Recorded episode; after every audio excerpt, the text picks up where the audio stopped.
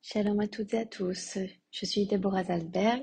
Je vous retrouve pour une nouvelle étude et euh, première fois que je réapparais euh, dans euh, l'étude du traité de Megillah, traité que j'apprécie et que j'aime partout particulièrement parmi les traités que j'ai déjà étudiés parce que c'est un traité qui éclaire euh, de façon intense la préparation ou, le, la façon de vivre d'une fête spécifique. chaque traité a bien sûr son thème principal, mais, euh, mais le traité de Megillah euh, parle essentiellement, presque exclusivement que de la fête de Purim, en tout cas pour les deux premiers chapitres.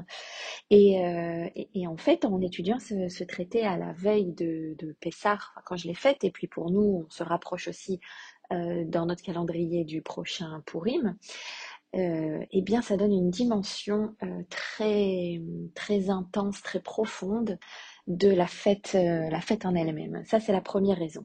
Et la deuxième raison qui me, qui me fait apprécier énormément ce traité, c'est parce qu'il aborde beaucoup de notions historiques par rapport à l'histoire générale, en fait. Il faut situer exactement les événements de Purim pour, euh, pour en comprendre les tenants et les aboutissants.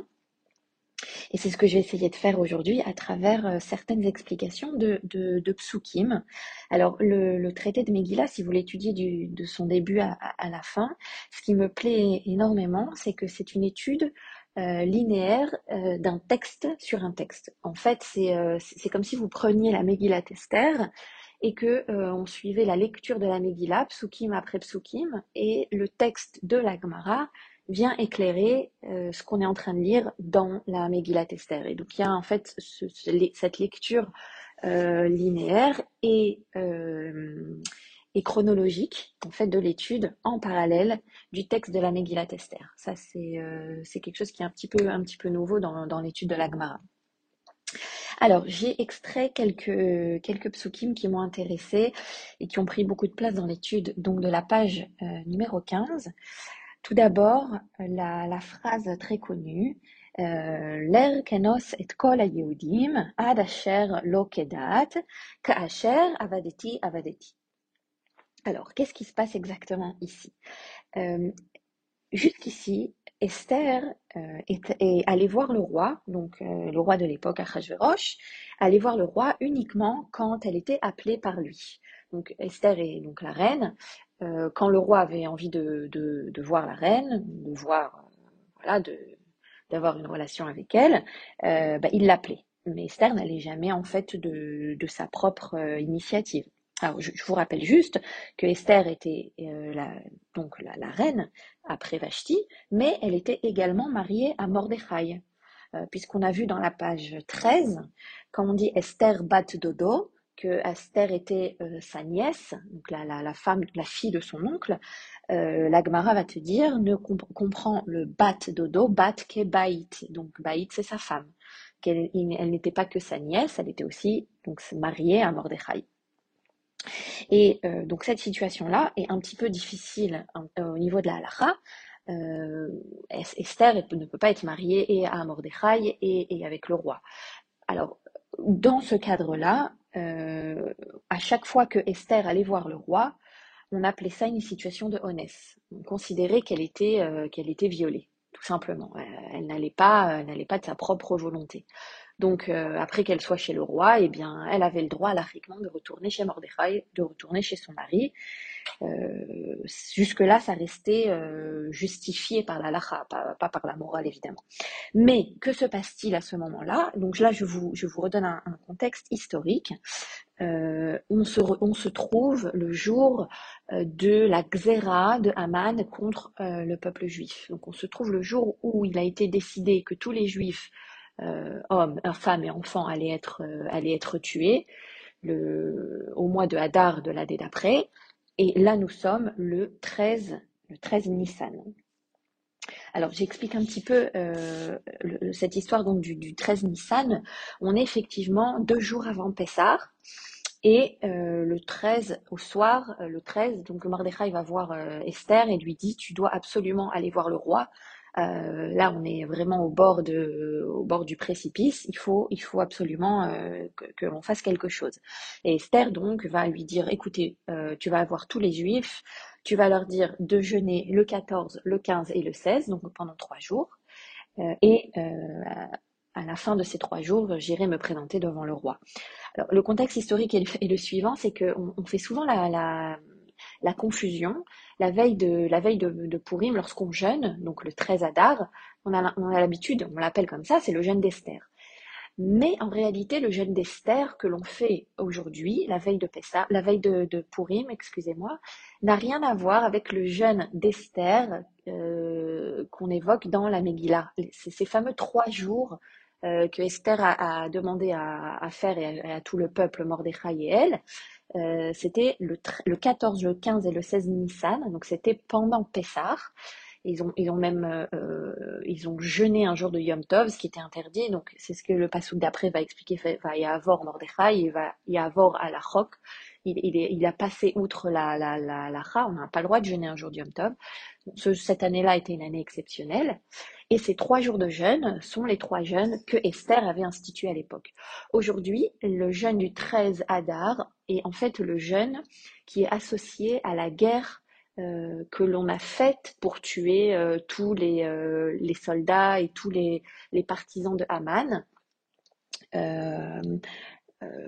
Enfin, le, jour du 15 Adar de l'époque, aujourd'hui on jeûne le 13, mais c'était pour, enfin, le 15 Adar à Shushan et le, 14 dans, tout, tout, le, dans tout le royaume, c'était en fait pour donner la force militaire, pour euh, comme tous les jeunes que l'on fait euh, aujourd'hui, c'est pour euh, renforcer la spiritualité, réduire la matérialité, et donc la guerre qui ne serait pas gagnée grâce aux armes, mais grâce à l'intervention divine. Voilà, donc, donc le jeûne que l'on fait à Purim, mais pas celui-ci. Ces trois jours de jeûne dont on parle ici, ce sont le jeûne d'Esther de l'époque de l'histoire de Purim. Voilà, ça c'était pour le contexte historique. Alors que se passe-t-il avec notre, notre reine Esther? Elle lui dit, euh, elle répond donc à Mordechai, elle lui dit Attends, euh, là tu me demandes que ce soit moi qui aille de ma propre volonté voir le roi. Tu as bien compris que euh, on va avoir un problème de halacha. Kacher avadeti avadeti, si je pars, je ne reviendrai pas. Pourquoi? Eh bien, si elle va voir le roi volontairement, donc avoir une relation avec lui volontairement et non pas dans une situation de viol, eh bien, d'après la halacha, elle devient interdite à son mari. Et euh, sur ce, à cet endroit-là, on a plusieurs euh, discussions, beaucoup de réflexions, principalement chez les Tosfot. Euh, est-ce que qu'est-ce qu'on fait avec cette situation? Est-ce que Esther s'est vraiment mise en situation de d'interdit? Et est-ce qu'elle était vraiment suite à cet épisode-là interdite à jamais à, son mari, donc à Mordechai? on a plusieurs avis, je, vous apporte les plus simples. Rabbeinu Tam, euh, qui va dire que, euh, étant donné que Achashverosh était un non-juif, était un goy, euh, ça restait, ça restait bien, ça restait ok pour retourner voir son mari. c'est un sujet très délicat, je vais pas, je vais pas approfondir sur l'avis de Rabbeinu Tam. On a l'avis de Rashi, qui pense aussi que ce qu'a fait Esther était, ok, que par rapport à la halakha, ça posait pas de problème. Euh, qu'est-ce qu'il avance comme argument? C'est Kerke Olam. Alors, Kerke Olam, c'est une situation euh, dans laquelle euh, on est passif. C'est-à-dire, ben, oui, c'est vrai, elle est allée voir Achashverosh, mais elle n'a pas vraiment participé à ce qui s'est passé. Elle s'est plus ou moins laissée faire. on trouvera cette justification de Rashi dans son commentaire Yoma de la page Paybet 82 où il va expliquer le principe de Ya'arog et Al. Alors ça, c'est un principe halachique aussi un petit peu poussé euh, qui explique la chose suivante. La vie est plus importante que la mort. Si on t'oblige à transgresser la Torah, euh, ben tu, transgresses la Torah. Si on te dit je te tue, si tu transgresses pas la Torah, tu transgresses la Torah. La vie est bien plus importante. Mais on a trois exceptions pour lesquels, si on te dit je te tue ou tu fais ça, bah, tu ne peux pas les faire. Ces trois exceptions sont euh, Gilo Yareyot, relation interdite, Avodazara, euh, Avodazara, euh, ah, excusez-moi, idolâtrie, voilà, et shfichut damim, le meurtre, donc tuer quelqu'un. Si on te dit tu tues ou je te tue, tu te laisses tuer. Si on te dit euh, une relation interdite ou bien tu fais de l'idolâtrie, tu te laisses aussi tuer. Mais en dehors de ces trois, de ces trois cas exceptionnels, euh, tu transgresses la Torah et tu gardes ta vie, évidemment. Et euh, donc sur euh, le, com- le commentaire de Rashi dans Yoma par rapport à Yarok, Ve'al, Ya'avor, donc ces trois exceptions-là, Là, on est dans un des trois cas, puisque euh, on est dans Gilou Arayot, on est dans les relations interdites. Et Rashi va dire, euh, c'est dans le cadre d'une fiancée, et dire bon, bah, si elle se laisse pas faire, enfin si elle se laisse faire, pardon, si elle reste passive, terke olam, euh, comme l'a fait la reine Esther, euh, c'est ok. Voilà. Donc son, son, sa justification à Rashi à cet endroit-là va expliquer que la reine Esther était en situation de terke olam. Le Zohar, par contre, lui, va, dire que ça restera un problème puisqu'il y avait des témoins. C'était le roi, ils étaient vraiment jamais vraiment seuls. Et comme il y avait des témoins, euh, voilà, ça, ça compliquait la situation. Voilà, donc en général, euh, même si presque tout le monde va essayer de disculper Esther par rapport à, ça, euh, quand dans la Megillat Esther on entendra Kacher Avadeti Avadeti, eh bien on comprendra que euh, s'est sacrifiée pour le peuple, que ben, c'est fini, elle ne sera plus jamais retournée à Mordechai. C'est à ce point-là qu'on l'aura perdue. Le Rachash, lui, va, va, dire que c'est pourtant une grande mitzvah. Il va dire Zaya mitzvah gdola qu'elle a fait pour sauver le peuple. Euh, mais voilà, c'est, euh, c'est, ça reste une histoire un petit peu compliquée. Voilà, je passe à un autre passouk qui est aussi euh, extrêmement connu, que l'on, répète souvent dans la Megillah. Quand la, reine Esther va enfin se présenter au roi, le roi va accepter, il va lui tendre le sceptre et lui dit approche-toi, Macha à la terre ou Ma terre, quelle est ta demande, quelle est ta requête? En d'autres mots, pourquoi tu viens me voir? Et il lui dit euh, Ad chetzi amalchut. Il lui dit Nietel chakol ad chetzi amalchut. Euh, attendez, excusez-moi. Je retrouve juste. Euh, pardon, il dit pas Nitan Chakol. Et il lui dit Vayomer la melech le Esther amalka, ma vakashater, ad chetzi amalchut veteas. Voilà. Et là, euh, grosse question qui est posée. Euh, pourquoi chetzi amalchut euh, Le roi lui dit euh, Quelle est ta question Quelle est ta demande? Je te donnerai tout, sauf, enfin, jusqu'à la moitié du royaume. Alors, les sages ont dit, les sages demandent, Chetzi amalchut velo kol amalchut, quoi. Il va pas lui donner tout le royaume. Velo davar shechotzetz la malchut umainahu binyan bet amigdash. Et, voilà, ce qu'il faut comprendre en fait, c'est en général quand le roi dit à la reine, mais qu'est-ce que tu veux? Je te donnerai tout, je te donne tout. Il lui dit non, je te donnerai que la moitié du royaume. Euh, on pose la question pourquoi la moitié du royaume? Il dit parce qu'il y a quelque chose qui est chotzetz la malchut, qui euh, qui fait écran, qui qui, euh, qui qui qui entrave mon ma propre royauté. Il y a quelque chose que je ne peux pas te donner je ne peux pas te permettre la reconstruction du Beth Amikdash à, à- à Jérusalem. C'est ça qu'il faut avoir en tête lorsqu'on lit la Megillah, à Tretia Malchut, c'est je te donne tout de ce royaume-là, mais je ne pourrai pas te permettre de reconstruire le, deuxième temple. Donc là, je, vous re- refais un contexte historique. Donc nous sommes euh, dans l'exil entre le premier et le deuxième temple. Le premier temple a été détruit par euh, Nabucodonosor, par Nebuchadnezzar, et ensuite euh, le- le- les Juifs donc d'Israël, de, Jérusalem, ont été euh, exilés à Babylone. La royauté babylonienne a été une grande royauté. Il y a eu euh, Nebuchadnezzar, après il y a eu Balthazar, son petit-fils, après il y a eu Dariavesh, Darius, le roi Darius, après il y a eu Koresh, et ensuite il y a eu euh, euh, Nabucodonosor, euh, pardon, euh. À partir de Koresh, on est passé à une royauté qui n'était plus babylonienne, puisque l'empire babylonien s'était écroulé. Il a été repris par l'empire perse. Et les Perses étaient bien plus dociles avec les peuples qu'ils avaient conquis. On a eu la fameuse déclaration de Koresh, donc le roi Sirius, c'était le roi qui était juste avant euh, qui lui a fait une déclaration où il a dit tous les peuples qui sont exilés sous mon royaume, donc sous le royaume perse, tous les peuples qui sont exilés, qui ont été exilés par les Babyloniens, peuvent retourner sur leur terre. Les Juifs y compris, mais ça, concernait tous les peuples de l'époque. Sauf que pour les Juifs, il y avait une condition à ça, qu'ils pouvaient retourner en Israël et ils voulaient évidemment reconstruire, le deuxième temple. Euh, le, le, roi euh, Koresh avait même euh, donné des forces militaires et euh, matérielles, c'est-à-dire de l'argent, pour raccompagner les exilés euh, en, Israël et leur permettre de reconstruire le, le deuxième temple. Suite à ça, euh, le roi Achashverosh est monté au pouvoir et là ont commencé les problèmes. Pourquoi? Parce que Achashverosh était marié à Vashti et la reine Vashti était elle-même la fille de Balthazar, qui était le petit-fils de Nebuchadnezzar. Vashti était une descendante directe de Nabucodonosor et elle était aussi donc issue du sang babylonien. Là, comme je vous l'ai dit, on était déjà sur un royaume perse et Vashti n'était pas du tout d'accord avec euh, la politique, de, la politique de, des dominants perses. Donc elle a essayé d'influencer son mari, Achashverosh, euh, pour arrêter la construction du temple. Et c'est effectivement ce qui s'est passé. C'est la raison pour laquelle la reine Vashti est tant détestée dans la Megillah, bien qu'on n'en donne pas euh, forcément la raison. Euh, dès le premier, deuxième chapitre, elle va être tuée.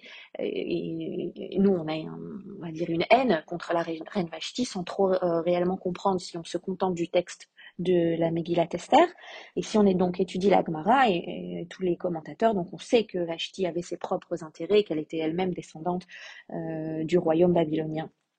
Et donc, suite à la pression de sa femme Vashti, Achashverosh va faire arrêter la construction euh, du temple euh, à Jérusalem. Donc nous sommes dans ce contexte où la reine Esther donc vient voir le roi et lui dit qu'est-ce que je peux faire pour toi? Mais attends je te dis tout de suite reconstruire le temple je ne peux pas. J'ai trop de pression politique.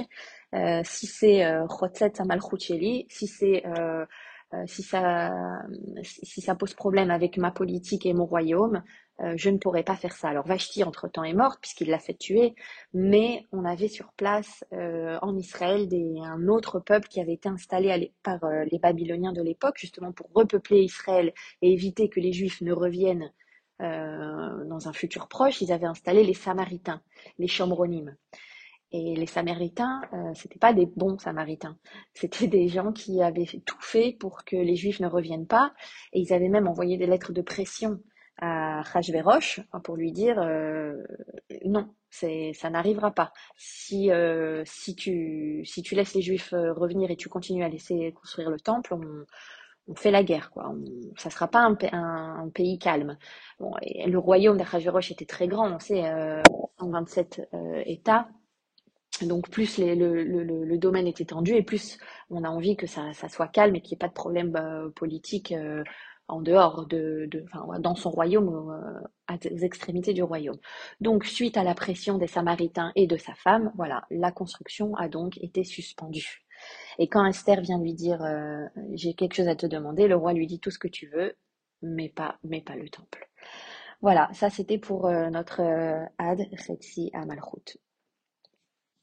En conclusion, j'aimerais vous apporter une toute petite phrase qui est marquée euh, au milieu de la page numéro 2, à Moudbet, qui n'a pas de lien direct avec euh, l'histoire de Purim et de, Esther et Mordechai, euh, mais qui nous motive à, à continuer l'étude. Amra midat adin lifne akadosh baruchu. Ribono shel olam, ma nistenu elu mi elu? Hamar le akadosh baruchu, Israël asku batora, umot haolam lo asku batora. Donc la, tribu de justice euh, vient voir le créateur du monde, vient voir Dieu et lui demande mais pourquoi tu fais tant de différence, Elou, mi Elou, entre euh, Israël et euh, les, autres nations? À comprendre pourquoi pour les uns tu fais des miracles et, pas pour les autres. Et Dieu va répondre parce que Israël s'occupe de la Torah alors que les peuples des nations les peuples du monde euh, ne, ne s'occupent pas de la Torah. Alors, Torah, à comprendre pas Asku Mitzvot, mais Asku Belimut Torah. Israël est, est occupé à étudier la Torah et c'est la raison pour laquelle Dieu nous fait des miracles. Voilà, je vous souhaite euh, une bonne continuation dans l'étude et j'espère à bientôt.